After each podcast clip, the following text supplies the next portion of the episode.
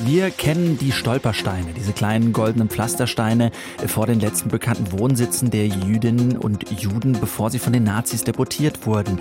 Aber es gibt ja noch ganz viel mehr spannende Projekte, die an die Opfer des Nationalsozialismus erinnern. Eins davon stellen wir euch jetzt vor.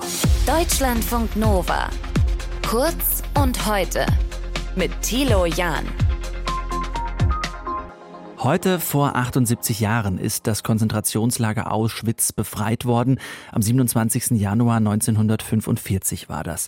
27. Januar, das ist der Tag, an dem an die Opfer des Nationalsozialismus erinnert wird. Im Bundestag, da gab es heute dazu eine Gedenkstunde, mit dabei unter anderem die Holocaust-Überlebende Rosette Katz. Ich verstand nicht, was meinen Eltern geschehen war. Ich verstand nicht, warum jemand sie hatte ermorden wollen.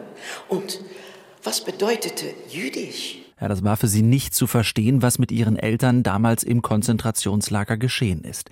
Die Menschen, die das erleben mussten, die werden leider immer älter und weniger, 80 Jahre nach Ende des Zweiten Weltkriegs. Der Verein ZweitzeugInnen e.V., der kümmert sich aber darum, die persönlichen Lebensgeschichten Holocaust-Überlebender weiterzugeben. Wie? Fragen wir Bernadette Schendina vom Verein ZweitzeugInnen e.V. Schönen guten Tag. Guten Tag, Herr Jahn, hallo. Wie versuchen Sie denn konkret die Erinnerung weiterzugeben, die Geschichten weiterzutragen? Genau, wir haben mit ähm, 37 Holocaust-Überlebenden gesprochen, ihre Geschichten dokumentiert, wissenschaftlich aufbereitet und tragen die jetzt in verschiedenen Formaten eben als Zweitzeuginnen weiter. Mhm. Unter anderem machen wir das vor allem in Schulen, in verschiedenen Bildungsprojekten, an ganz vielen verschiedenen Schulen in Deutschland.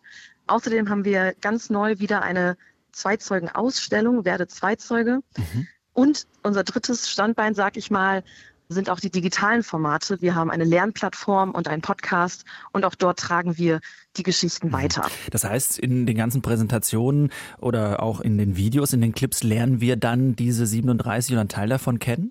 Genau, nur ein Teil davon. Mhm. Wir sind noch ganz am Anfang. Aktuell sind auf der Lernplattform drei Geschichten als digitales Storytelling kennenzulernen.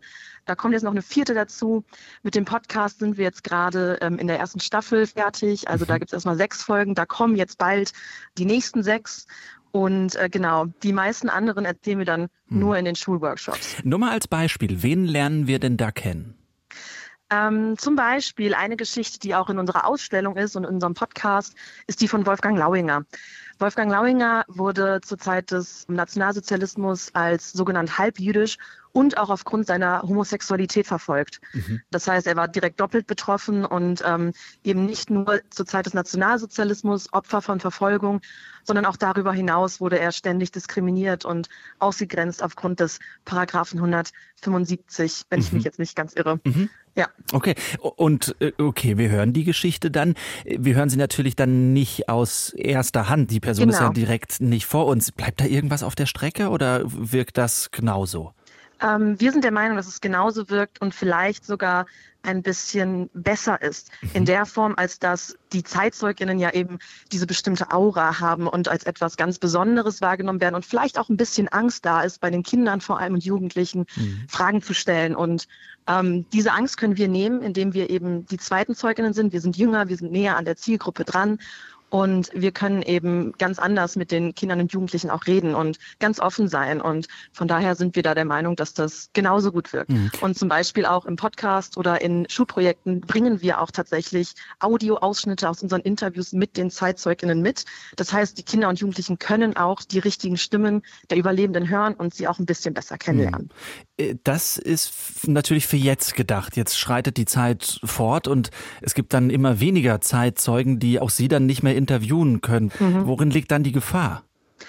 Mm, naja, die Gefahr ist vor allem eben, dass die Schicksale vergessen werden mhm. und vor allem auch vielleicht nicht nur die Schicksale, sondern auch das, was dahinter steckt, die ganze Botschaft. Also das sehen wir jetzt ja auch gerade, dass rechte Parteien und rechtes Gedankengut in ganz Europa wieder zunimmt und Ausmaße annimmt, die wir eigentlich als überwunden gedacht haben. Mhm. Und wir können mit den Geschichten und mit dem, was wir dadurch vermitteln, eben entgegenwirken. Diskriminierung, Rassismus, Antisemitismus, all das kann nur irgendwie überwunden werden, indem wir uns mit Geschichten auseinandersetzen. Und diese persönlichen Überlebensgeschichten bieten eben so gute Zugangspunkte, um eben auch für das eigene Leben anzuknüpfen und was für sich mitzunehmen. Hm. Wer kommt da eigentlich auf wen zu in der ganzen Kiste? Sind mhm. es die Zeitzeugen, die sagen, jawohl, wir wollen irgendwie, dass unsere Geschichte konserviert wird und weiter äh, geht, oder sind es dann die ZweitzeugInnen, die ja. erstmal recherchieren?